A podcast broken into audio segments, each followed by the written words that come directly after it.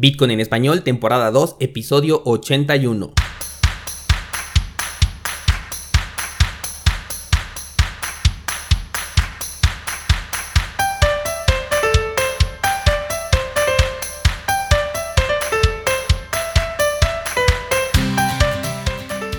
Bienvenido, esto es Bitcoin en español, el podcast donde hablamos de criptomonedas, tecnología, cadenas de bloques y por supuesto Bitcoin. Yo soy Daniel Vargas, fundador de cursosbitcoin.com y esta semana vamos a platicar sobre el fracaso de Bitcoin como reserva de valor y vamos a poner los pies sobre la tierra.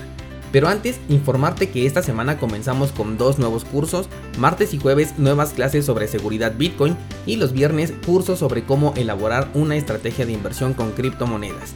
Un curso súper importante sobre todo para aquellos que se estaban preguntando qué hacer ahora que vivimos el crash pasado de Bitcoin. Aparte te recuerdo que verifiques que el podcast que estás escuchando se llama Bitcoin en español BTC. Si no es así, búscalo con ese nombre, dale seguir a ese podcast porque va a ser el oficial y el otro va a ser eliminado en este mismo mes. Si no le das seguir, no te vas a enterar de los nuevos episodios que suba. Vamos a comenzar. Lunes 16 de marzo del 2020. Oigan, ¿qué inicio de año hemos tenido?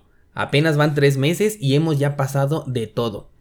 Debo confesarles que a pesar de que el panorama económico no pinta nada bien, que el Bitcoin está bajando de precio y que tenemos al pangolín acechando en cada rincón del planeta, me tiene bastante intrigado y emocionado a la vez el hecho de poder ver desde una postura más consciente el fenómeno económico que estamos viendo. Este es el guion que escribí antes de ver el crash de Bitcoin porque una vez que sucedió he de admitir que yo también sentí ese nerviosismo de ver cómo mi inversión estaba perdiendo valor minuto a minuto este pasado 12 de marzo, que desde ahora va a ser una fecha recordada durante décadas. Les decía yo en Instagram esta semana, búscame como arroba Dani M. Vargas porque últimamente he andado muy activo por ahí. Bueno, les compartí la página principal del periódico The Economist, en donde en primera ya sabemos cómo será recordada la crisis financiera que estamos viviendo o al menos el crash, y es que lo han nombrado como el COVID crash del 2020. Así que en un futuro cuando hagan mención de esto tú podrás decir, oh sí, yo lo recuerdo, y ahora agrégale también que podrás recordar y hablar sobre el primer crash que tuvo Bitcoin. Pero lo importante de esta portada es que coloca al crash financiero que estamos viendo desde las últimas dos semanas como el séptimo movimiento más fuerte que han sufrido los mercados a lo largo de la historia.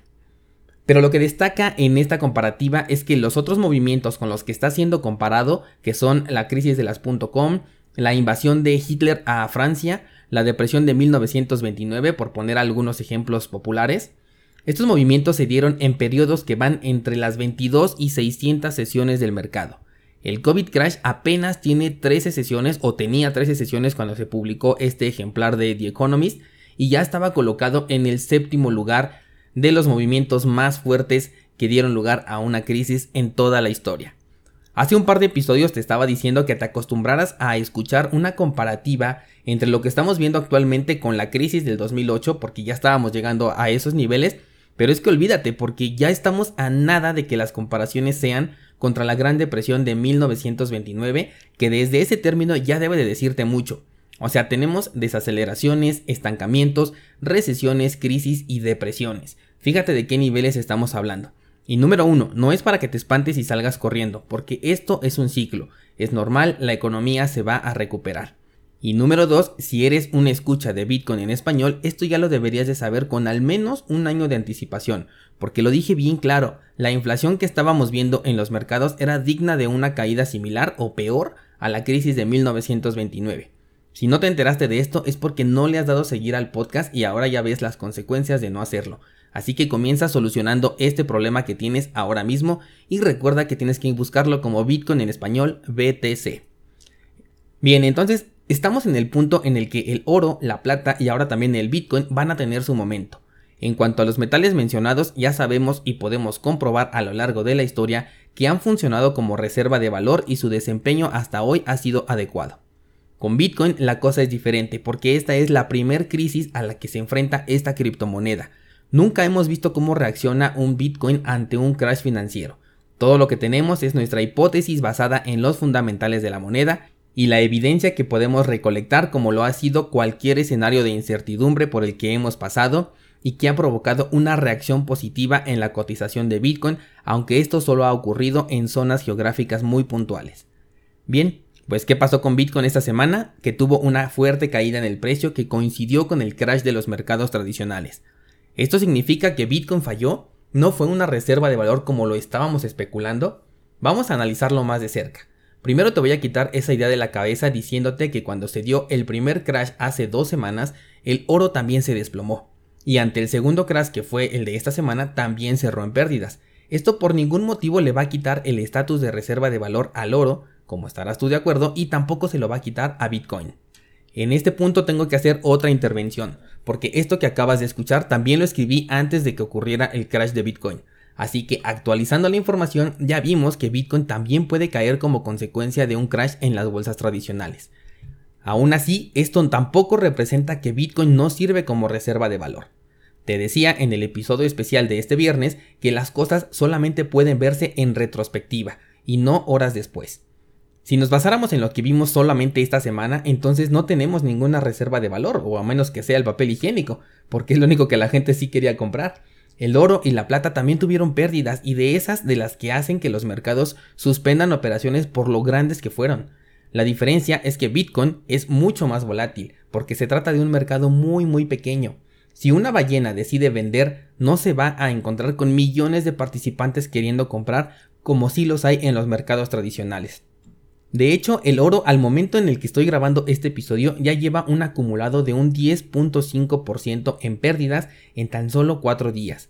Estamos hablando de que para que en oro tuvieras una ganancia mínima de un 10%, tenías que haber invertido desde antes de junio del 2019 para que hoy con todo y esta caída pudieras tener una ganancia mínima. Una reserva de valor debe ser capaz de proteger el valor de tu dinero en el tiempo aun si existe una crisis. Esto no quiere decir que por cada vela roja del mercado tradicional debe existir una vela verde en el oro o en el Bitcoin. Del mismo modo que el precio del oro lleva un movimiento alcista desde agosto de 2018 hasta hoy, Bitcoin también revirtió su tendencia bajista desde diciembre del 2018, recuperando un 50% del valor perdido con respecto a su máximo histórico, y eso en tan solo año y medio. Esto también lo escribí antes del crash. Hoy seguramente estamos en rojo y es que estamos en un momento de gran volatilidad, que aunque yo grabé este episodio dos días antes de que tú lo vayas a escuchar, las cosas pueden cambiar muy rápido. Acostúmbrate a ver movimientos fuertes a la alza y a la baja, al menos de aquí a que suceda el halving. Después ya veremos cómo pinta el escenario. Recuerda que no debemos hacer movimientos de pánico, ni compras ni ventas, en pánico nada.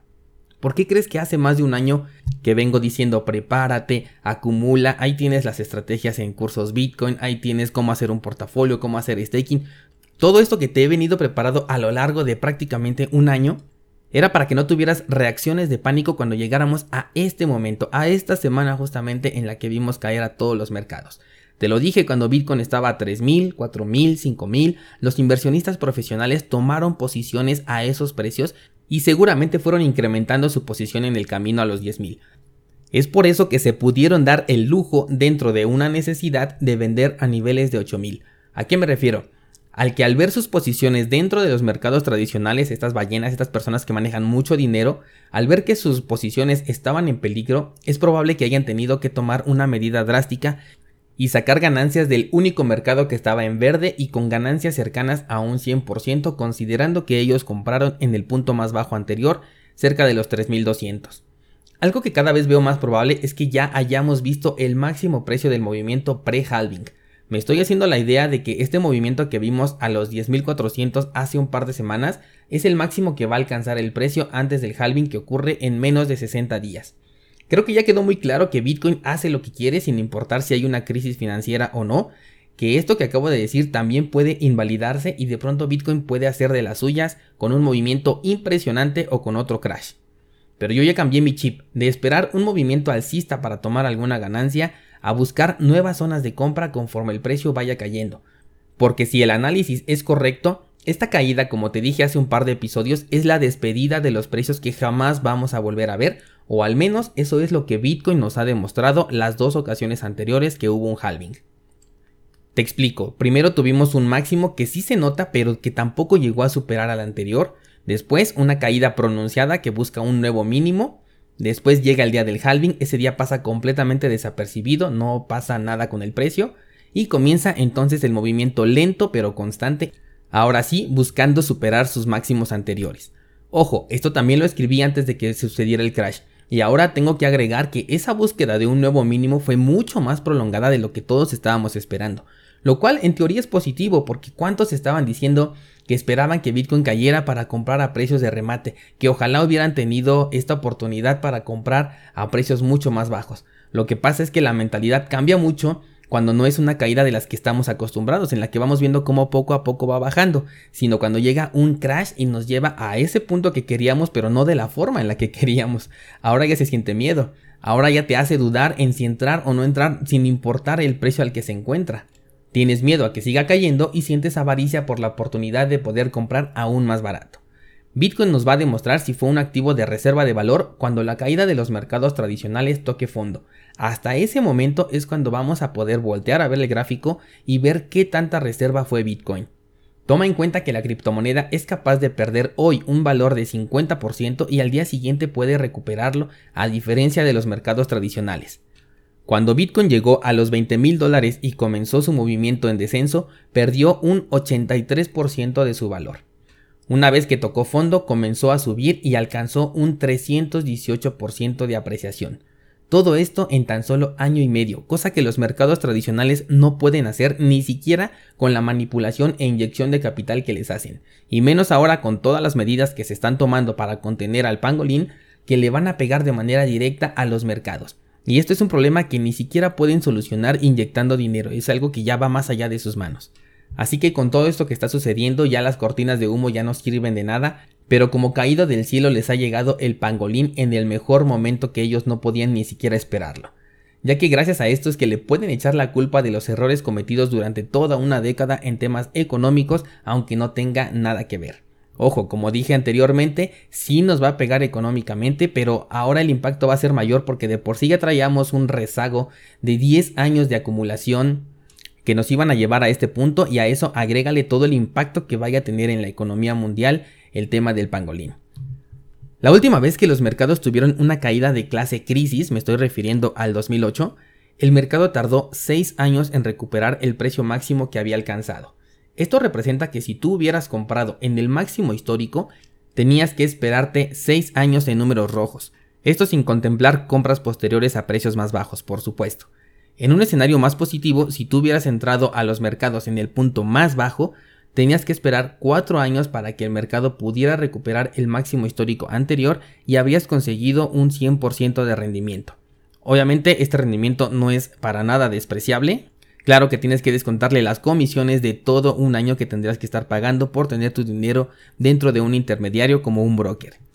Ahora, si durante todo este tiempo de 6 años que vamos a suponer que se va a tardar otra vez la economía en recuperarse, Bitcoin es capaz de incrementar su precio e incluso superarse a sí mismo, es ahí donde vamos a poder considerarlo una reserva de valor en el tiempo, porque mientras el dinero seguía perdiendo valor en los mercados tradicionales, Bitcoin lo estaba recuperando y hasta intereses nos daba. ¿Qué te parece? ¿Ya estás acostumbrándote a que el elemento más importante de las inversiones es la paciencia? ¿Estás aprovechando la caída del precio para seguir acumulando? Espero que sí. Por ahora es todo lo que tengo que decirte, pero pendientes en YouTube, Instagram y Twitter porque estamos en un punto en donde a cualquier hora puede haber una noticia importante o algo que suceda y la voy a estar compartiendo por cualquiera de estos medios. Y esto también lo escribí antes del crash y así sucedió. Los que me siguieron en redes sociales mencionadas los mantuve informados al respecto, así que pendientes en todos lados donde comparto información porque ya te diste cuenta que es cierto, estamos en un punto bien delicado donde en cualquier momento puede haber una noticia importante. Por ahora me despido, yo soy Daniel Vargas, gracias y hasta luego.